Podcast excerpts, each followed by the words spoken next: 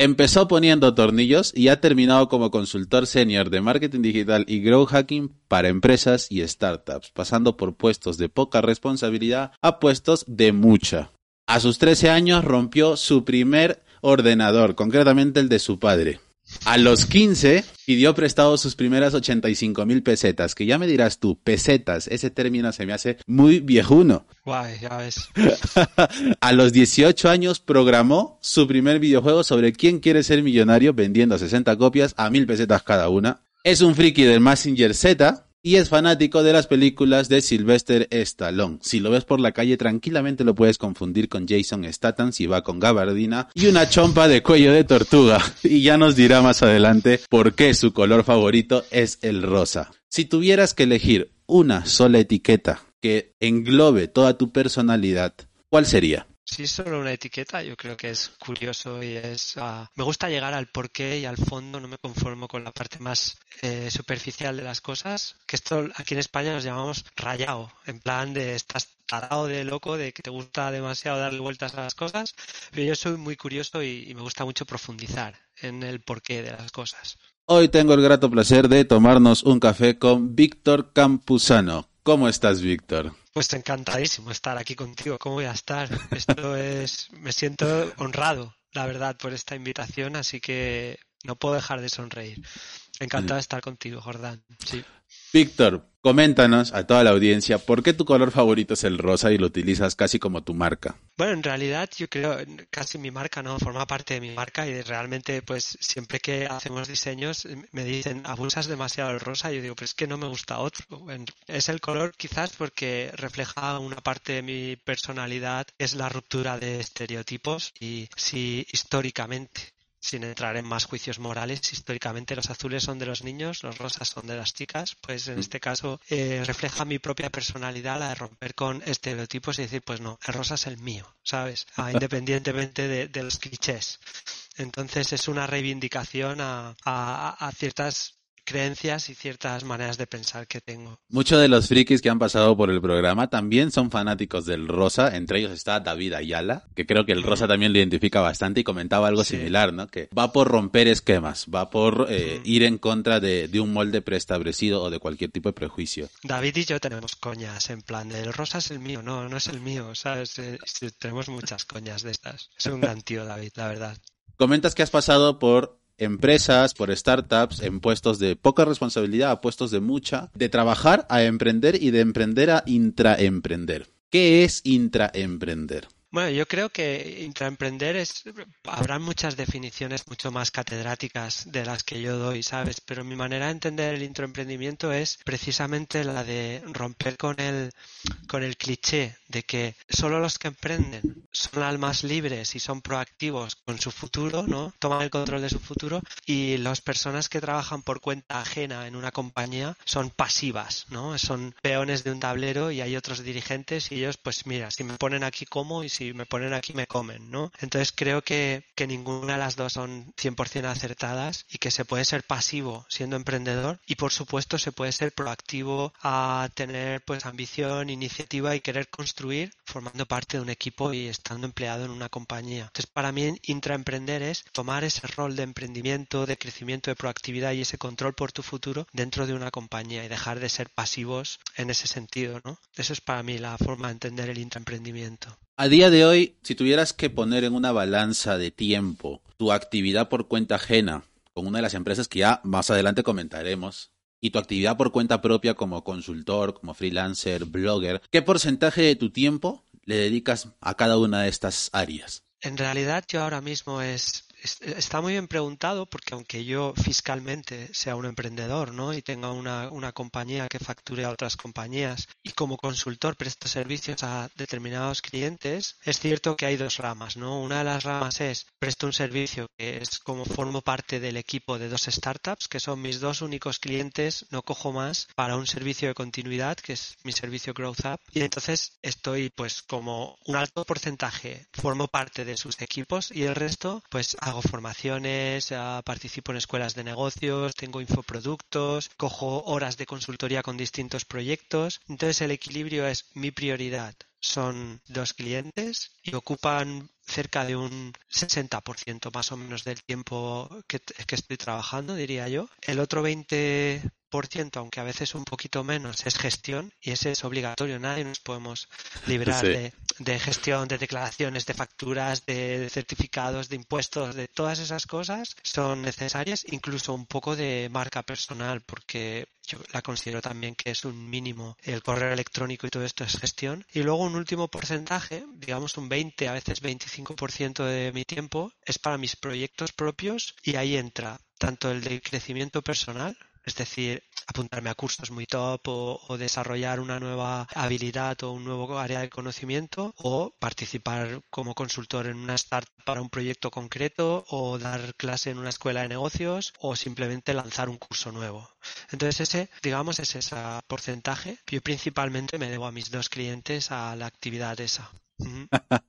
y hablando de esos dos clientes, en uno de ellos, nada más abrir la plataforma, eres la imagen que humaniza esa marca. ¿Cómo llegaste a trabajar con Metricool? Fíjate, tampoco tengo claro de ser la imagen de, de, Metricool porque es verdad que hay, o sea, un equipazo. No te puedes ni imaginar la satisfacción que hay detrás del equipo de Metricool. De hecho, eh, social media está dirigida por, bueno, pues por gente de Latinoamérica que funcionan súper super bien y yo creo que la imagen de Metricool es precisamente la unidad de todo el equipo.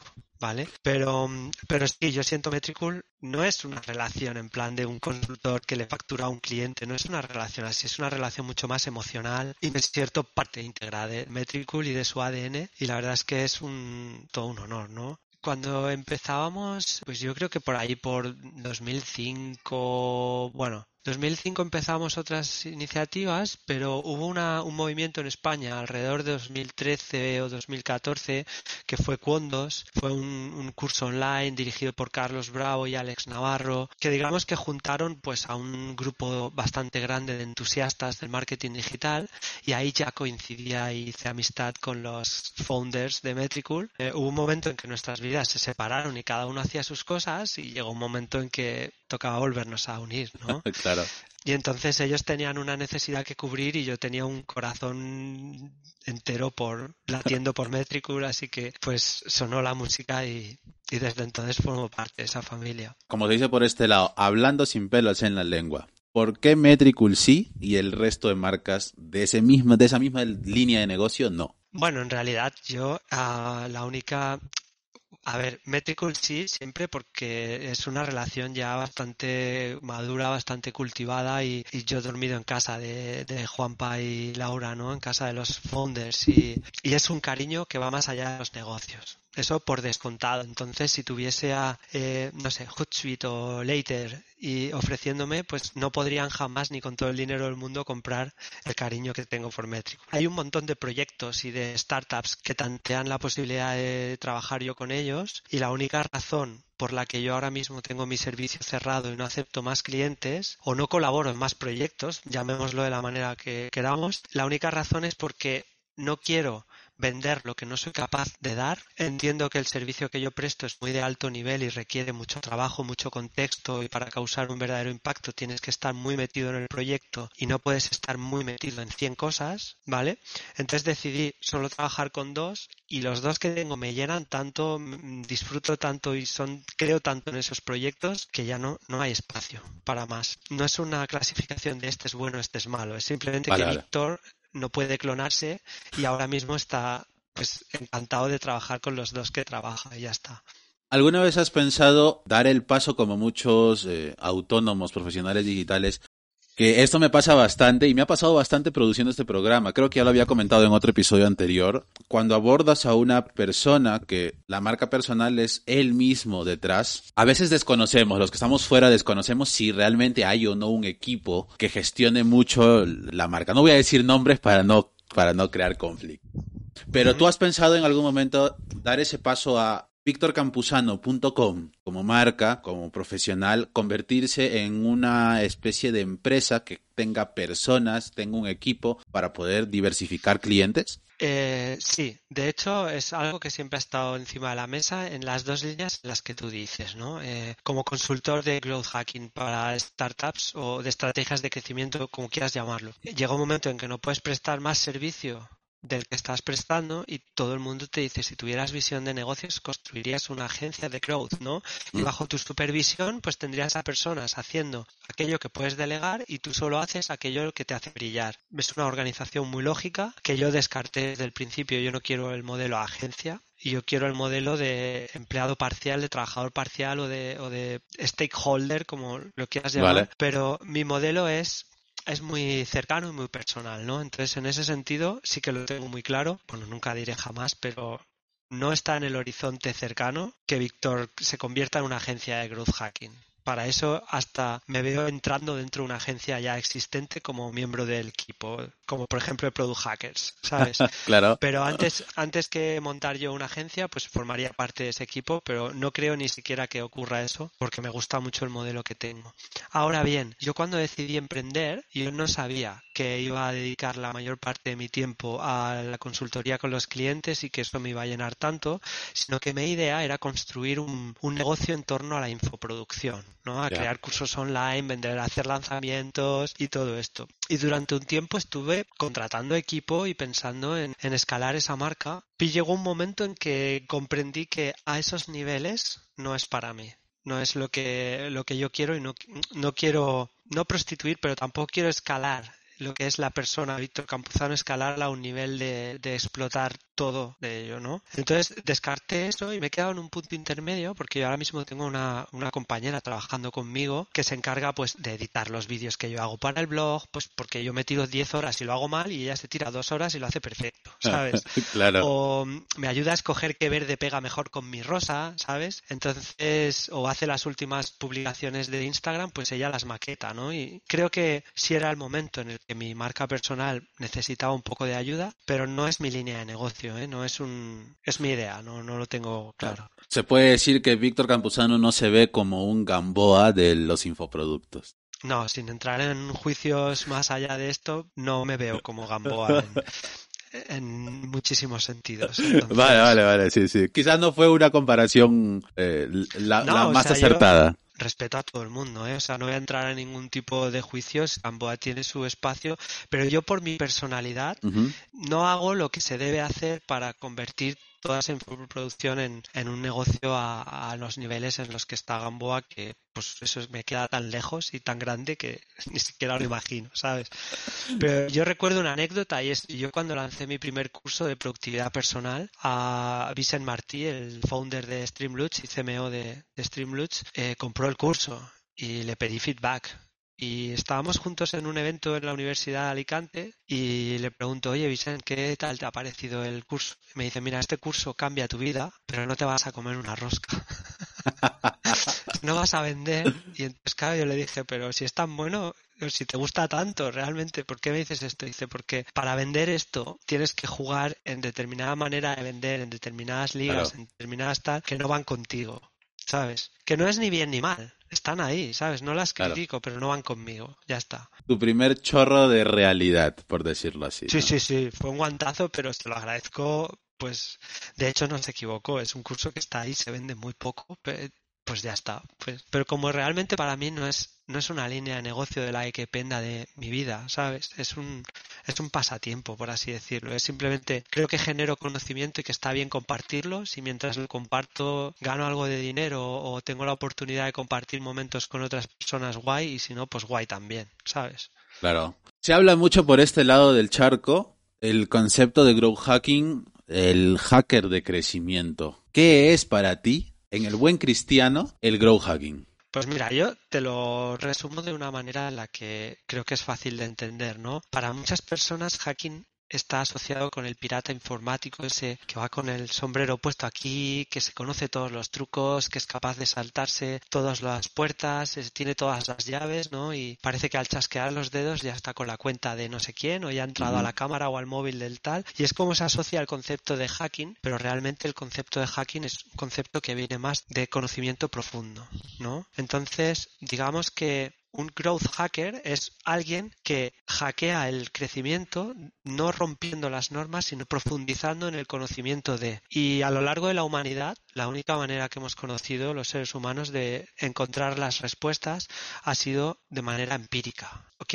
yo creo que esto es lo que está ocurriendo, lanzo mis hipótesis, hago estudios y demuestro si esta hipótesis es correcta o no, y conforme voy avanzando en esa experimentación, voy adquiriendo un conocimiento mucho más profundo que hace que los nuevos experimentos sean más acertados y que finalmente pueda llegar a encontrar el kit de la cuestión, eso que llamamos la palanca de crecimiento o el botón que nos ayuda a disparar el crecimiento. Es verdad que caemos en el error de que cuando llegamos a eso, entonces nos, nos llaman para participar en un podcast y dicen, oye, ¿cómo hiciste esto? Y yo pulsé este botón. Y entonces dice, ¡guau! ¿Sabes? Son magos. Llegan, pulsan un botón y, y, y, ya está. Pero detrás de esa pulsación del botón, a lo mejor hubieron un año o 12 meses o 11 meses de experimentación, claro. de errores, de pulsar otros 100 botones que no funcionaban, ¿entiendes? Entonces, claro. growth hacking es eso, es afán por el crecimiento y pro profundizar y entender en cada caso concreto, cada startup concreta, cada producto concreto y cada mercado concreto, porque todos son distintos, entonces no valen las fórmulas de otros, tienes que encontrar tu propia fórmula. Eso es growth hacking.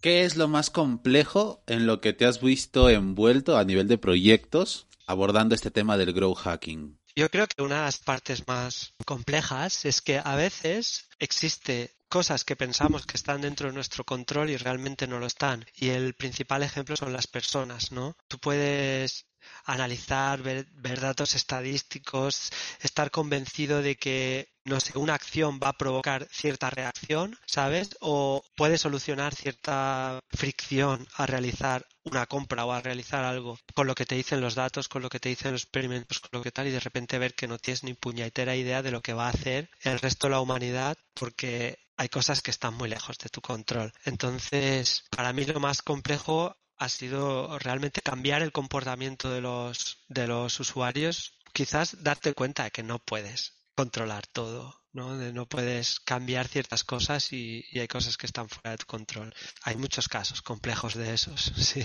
La automatización dentro del proceso de grow hacking juega un papel importante, es un complemento, es algo necesario o es algo opcional. Bueno, en realidad yo te diría que es opcional, pero la realidad es que a veces, o la mayoría de las veces, es un ingrediente indispensable, no es como la sal y la pimienta. Claro. Es que en casi todas las recetas la hay, ¿sabes? Eh, ¿Se puede cocinar sin sal y pimienta? Sí, pero es que, es que casi todas las recetas están, ¿no? Entonces, si nos movemos en productos digitales, en entornos cada vez más digitales, con culturas cada vez más digitales, con comportamientos de, de compra cada vez más digitales, donde la data está ahí y serías tonto si no la aprovechas, si no la lees. Y la automatización es una posibilidad y ayuda a escalar y ayuda a determinadas cosas, pues termina siendo un, un obligatorio, ¿no? Claro. Entonces, nosotros, dependiendo de qué tipo de experimentos, pues solemos utilizar la, la automatización como un fin pero solemos partir de, de, una esencia mucho más manual, ¿no? Ah, imagínate, pues tienes la hipótesis de que si pudieras extraer de la bio de una comunidad de Twitter todos aquellos usuarios que tienen cierto interés por la fotografía digital, por ponerte un ejemplo, ¿no? Uh -huh. Y pudieras atacarles ofreciéndoles no sé qué o haciendo no sé qué para hacer un canal de adquisición nuevo, pues nosotros antes que automatizar todo el proceso de selección de cuentas, detección de si es una cuenta válida o no, envío de mensaje o todo eso, siempre probamos el decir, oye, no, aquí he entrado manualmente, he visto que está aquí Jordán y he visto que tiene esto en el tal y entonces le contacto de forma manual, valido la relación y compruebo, valido esa hipótesis y después ya al final, como cuando intentas escalar, es cuando empieza a jugar un papel la automatización. Pero también hay muchas iniciativas que nacen con la automatización, ¿sabes? Que no te las puedes imaginar de forma manual y de repente eres capaz de hacer auténticas maravillas con automatización. Este concepto de automatización no es lo mismo que contratar un SaaS de marketing automation e email marketing, ¿no? Va más allá. No, claro, no siempre, ¿no? Al final, digamos que en la parte de infraestructura de un producto, una startup, un e-commerce, pues hay muchas áreas, ¿no? Y dices, la comunicación con los usuarios es, o con los clientes es imprescindible, ¿no? El canal por defecto es el email. El email ha, ha evolucionado tanto que se requiere un alto grado de personalización y esa personalización no es escalable si no la automatizas, con lo cual salen un montón de herramientas que te ofrecen automatización para email marketing y ahí ya tú sola estás usando la herramienta. ¿De acuerdo? Ahora, que tú puedas nutrir de cada vez más información esa herramienta de email marketing para hacer una personalización extra o que puedas de repente escribir un script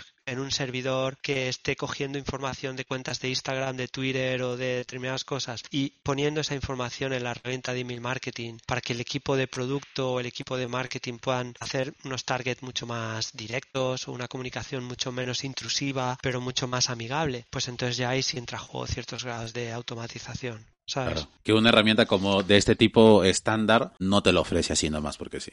Exacto, y hay algunas que sí que lo ofrecen, ¿no? Hay grados, hay herramientas que tienen tanto que no usas todo lo que tienen y hay herramientas que tienen tan poco que requiere. Es que lo hay. En realidad, para mí, la herramienta es como, pues la tienes ahí, ¿no? Tienes una caja, tienes martillos, destornilladores y de todo, pero lo importante es que sepas que es el resultado que buscas, ¿no? Y que sepas que el martillo es para clavar y el destornillador es para atornillar. Eso es importante.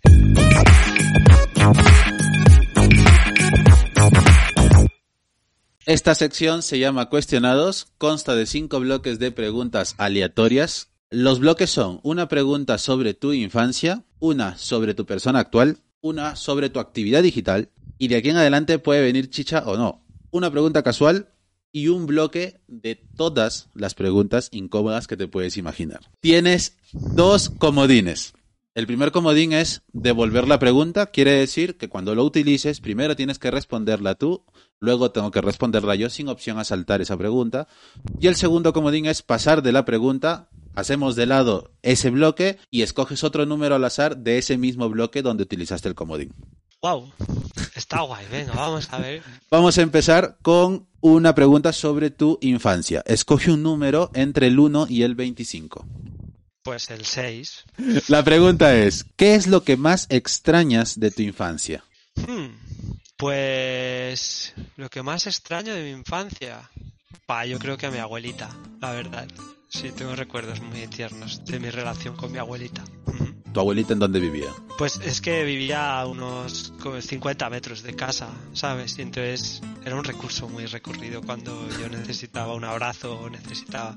Y era una mujer muy dulce. De hecho tengo una foto aquí, la recuerdo pues eso, como una mujer súper dulce y, pues se echa de menos, ¿no? Igual cuando te haces adulto es una relación mucho más madura, pero de la infancia la recuerdo como, pues, pues no lo sé, como un comodín, ¿no? Como un lugar seguro.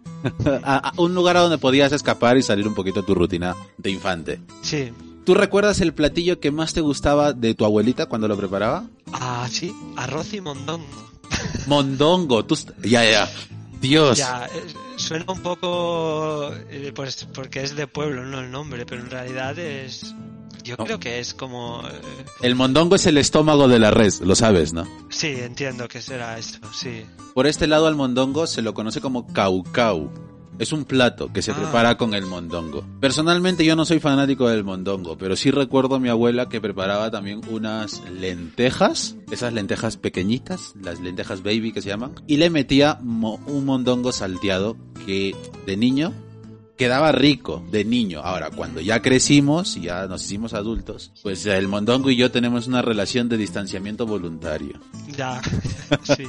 Pues fíjate, yo lo recuerdo como porque era solo ella lo hacía, ¿no? Y la verdad es un sabor arroz, a mí me encanta el arroz y luego lo estaba con un toque de orégano y a mí me encantaba el sabor ese del, del orégano. Creo que tengo recuerdos de, de hasta el sabor, sí.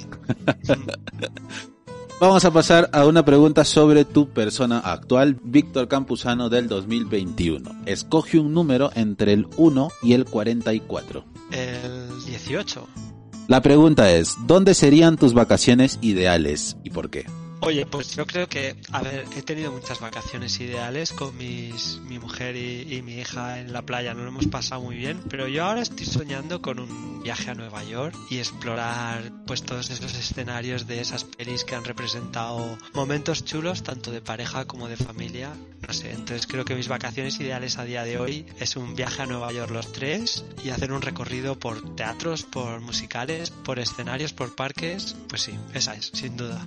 ¿Crees que puedes asegurar que a día de hoy Víctor Campuzano es realmente un emprendedor nómada? Mm, Ya, yo creo que, bueno, es que es una etiqueta difícil. Yo, nómada, si nómada se conoce como que cambia a menudo, ah, no, o sea, en absoluto. No cambio a menudo ni de domicilio, ni siquiera de clientes, ni de proyectos, ni de trabajos, ni de dominio, ni de redes sociales. Entonces ahora mismo no tengo de nómada nada.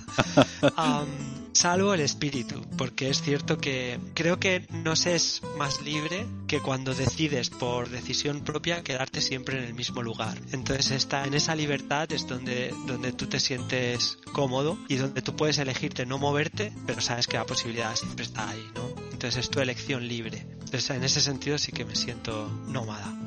No como el concepto que se vende mucho por internet, que también se puede asociar con un poquito de humo digital, el hecho de trabajar debajo de una palmera tomando una caripiriña y facturando millones. Ah, a ver, lo de facturar millones está guay, ¿entiendes? Pero claro. donde está la verdadera libertad es cuando te vas a la palmera sin el ordenador. Claro. Y el momento de que piriña no está el ordenador en medio, ¿sabes? Entonces esa es la verdadera libertad. Y tú dices, ¿yo dónde trabajo? Yo trabajo en mi despacho con mi luz, mis dos pantallas, ¿sabes? Mis auriculares y luego me voy a la, a la playa en el momento en que me da la gana, ¿sabes? Pues eso es. Mm. Vamos a pasar a una pregunta sobre tu actividad digital. Escoge un número entre el 1 y el 42. Pues el 42. La pregunta es, ¿cuál es tu red social favorita de toda la vida que no puedes dejar, que no dejarías y que no cierras? ¿Por qué? Twitter. Twitter. Twitter. Sí.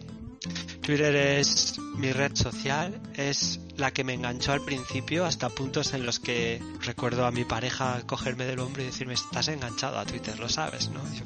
no, no estoy enganchado, ¿sabes? No, dame el móvil, pero ¿sabes? Pues he, estado, he pasado por muchas fases de, pues eso, ¿no? De estar verdaderamente enganchado a Twitter, de dejarlo completamente. Creo que sigue teniendo muchísima esencia de lo que era y creo que es la que mejores cosas me ha dado, ¿no? He mantenido conversaciones con gente que yo jamás pensaba que tenía a mi alcance a través de Twitter, he recibido hostias y he recibido halagos y para mí es la, es en la que te enteras de lo que a tu gente cercana está pasando ahora y lo que te enteras de lo que está pasando en el mundo. Yo me quedo con Twitter, sí, sin duda. Podríamos decir que Twitter es como la fuente de realidad que necesitas cada día no te sabría decir, yo creo que cada día no, no consumo eh, esa realidad. Hay veces que de estar trabajando con total concentración, corto y me voy a fuera con mi hija, ¿sabes? Y no estoy ni con el móvil ni nada. Entonces hay veces que no me entero de lo que pasa, pero sí que es cierto que es mi, mi dosis de realidad y de conexión. No sé, me siento natural a pesar de que Twitter se ha convertido ahora mismo en un sitio donde es peligroso opinar. pero yo he tenido la suerte de que incluso cuando he opinado sobre temas un poco más trascendentales, nunca he muerto en el intento, como se dice. Sí, sí. Nunca me ha caído demasiado gorda. en tu estatus de Twitterholic, por llamarlo de alguna forma, ¿en qué etapa te encuentras? ¿Aceptación, negación, rechazo? Ah, pues yo creo que ya casi muchísimas la de aceptación, ¿no? Hay muchísimas facetas en las que en las que ya he aceptado que las cosas son como son y las disfruto tal cual son, ¿no? Tiene sus cosas buenas, sus cosas malas, pero lo acepto como es. Genial.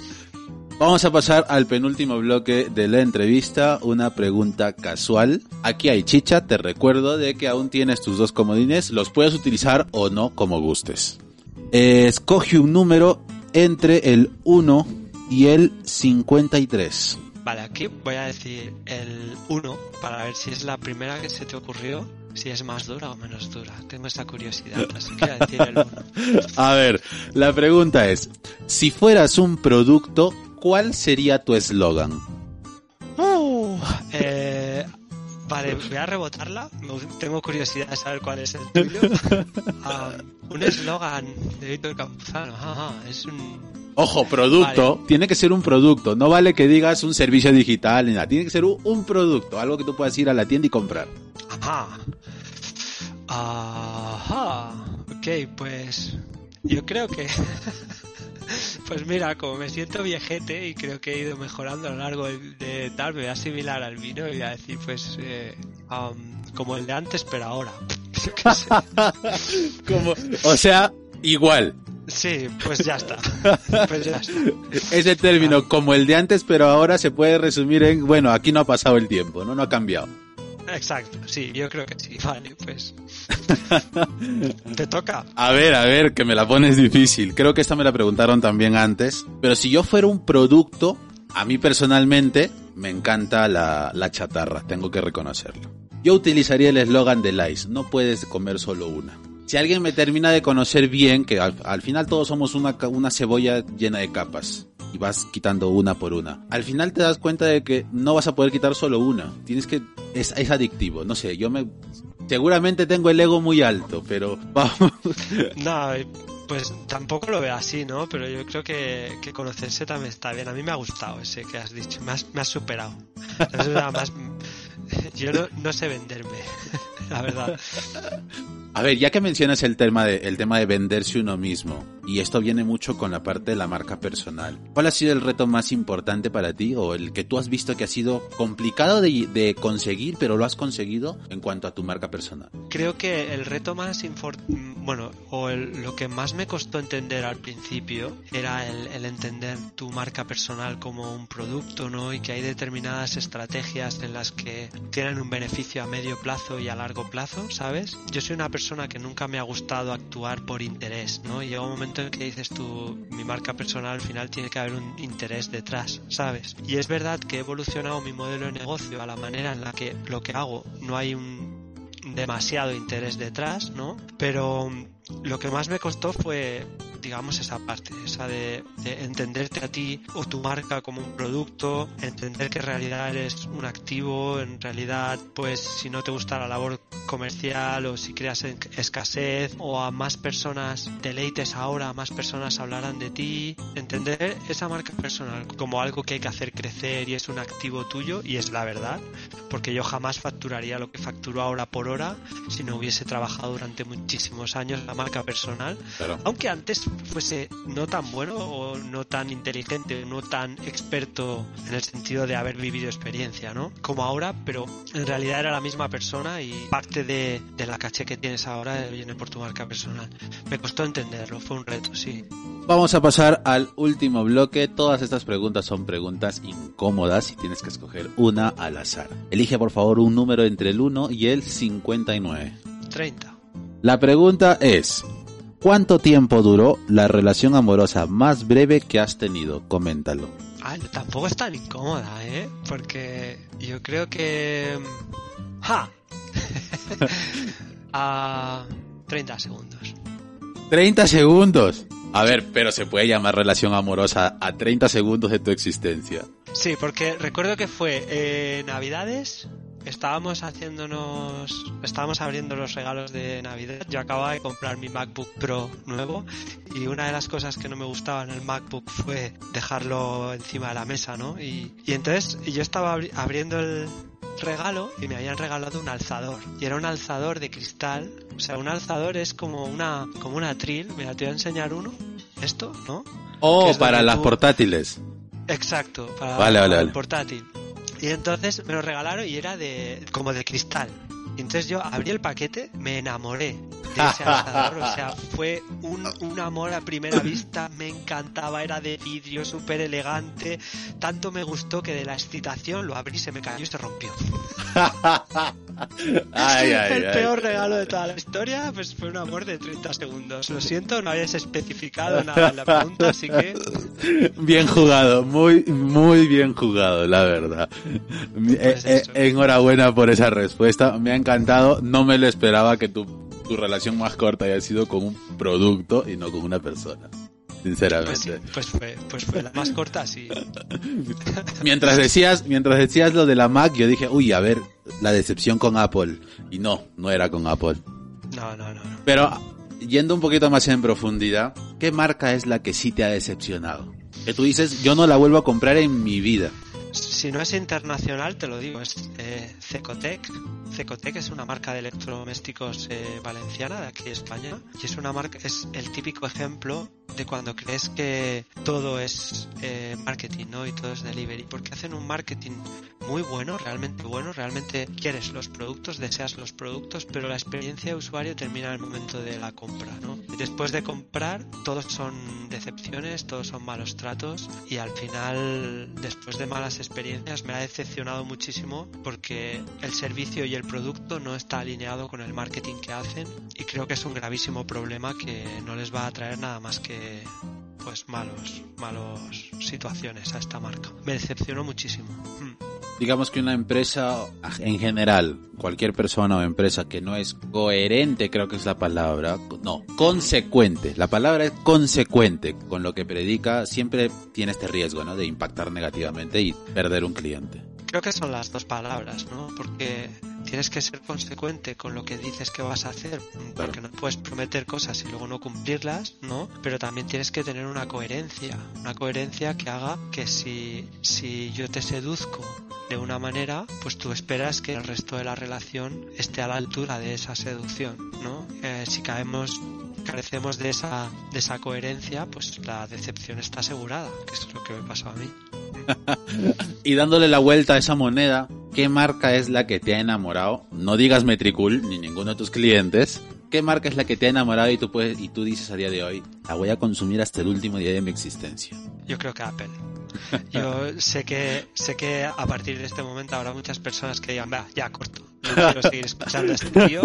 Lo sé, habrá muchas, pero yo reconozco que he vivido, o sea, para mí Apple era algo inaccesible cuando yo era chico, ¿sabes? Era, eh, yo recuerdo que ya era un C-level, o sea, ya tenía un puesto de responsabilidad cuando me permitieron comprar el primer Apple y para mí fue un logro, un, hito de mi carrera, ¿no? Siempre lo había considerado algo fuera de mi alcance. Y la cultura en torno a la marca, eh, la forma en la que pues sí que tienen coherencia entre el marketing y, y, lo de después, ¿no?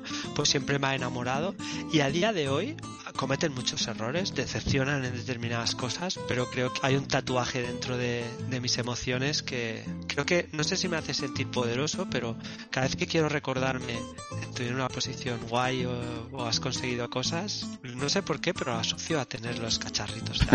igual, será un, problema que deberé solucionar más adelante, pero algo por ahí emocional ahí escondido, sí. Como dicen algunos por Twitter, háztelo ver, por favor. Ya, debería hacérmelo ver. Mi mujer me lo dice muchas veces, hazte ver esto, que vas por buen camino. Um, pero bueno, ella es la que me da sensatez en muchas cosas. Pero a ver, vamos a ver, siendo sinceros, ¿eres el Apple Lover completo, que tiene todo el ecosistema Apple, o eres del que tiene la Mac, el iPhone, pero después no, no tiene todo ese ecosistema? No, no, no, a ver, tengo el iMac, el MacBook Pro, el iPhone, el Apple Watch, el iPad y los AirPods, ¿sabes? y la segunda pantalla, me compré una pantalla de él, pero porque la pantalla segunda de Apple eran como 1500, 1900 dólares y dije, no, ¿sabes? Esto ya no, ya es... pero sí, o sea, lo tengo todo lo tengo todo, todo Apple, sí. Solo te falta el cacharrito ese que va en el televisor para tener Apple TV, creo que es. Ah, se me ha olvidado mencionarlo, sí. ¿También, ¿también lo tienes? lo siento mucho. Te digo que debería hacérmelo ver, lo sé. Sí, sí, por favor. Ya, ya va siendo hora. Hazle, caso, hazle caso a tu mujer, por favor. Debería hacerlo más a menudo, es cierto. Víctor, me lo he pasado genial grabando contigo. Antes de terminar la entrevista, ¿qué le podrías decir a la audiencia que nos está escuchando en el podcast, viendo en internet, sobre el mundo en el que tú estás eh, trabajando profesionalmente y a las personas que les causa esta curiosidad de grow hacking, de emprendimiento, de nómadas, etcétera, ¿qué le dirías tú como punto de partida? Pues nada, yo les diría como punto de partida de que creo que no se puede llegar a, las profundidades del mar sin aprender a nadar, ¿no? Y sin aprender a, a bucear un poquito o hacer snorkel, que no pretendan empezar su carrera ya pensando en la meta. Creo que el growth hacking es como un paso más final o final no, pero un poco más intermedio. Eh, y eso significa que pueden empezar ya a andar ese camino, solo necesitan una gran inquietud por profundizar en el conocimiento, capacidad autodidacta, y mucha eh, resiliencia, ¿no? mucha capacidad de, de afrontar pues la frustración porque hay mucha en esta profesión. Mucha frustración. Pues ya lo saben, invitamos a toda la audiencia que nos está viendo y escuchando a que nos sintonicen en el próximo episodio. Muchas gracias, Víctor, por formar parte de este programa. Hasta luego. Ha sido un auténtico placer. Muchas gracias. Chao.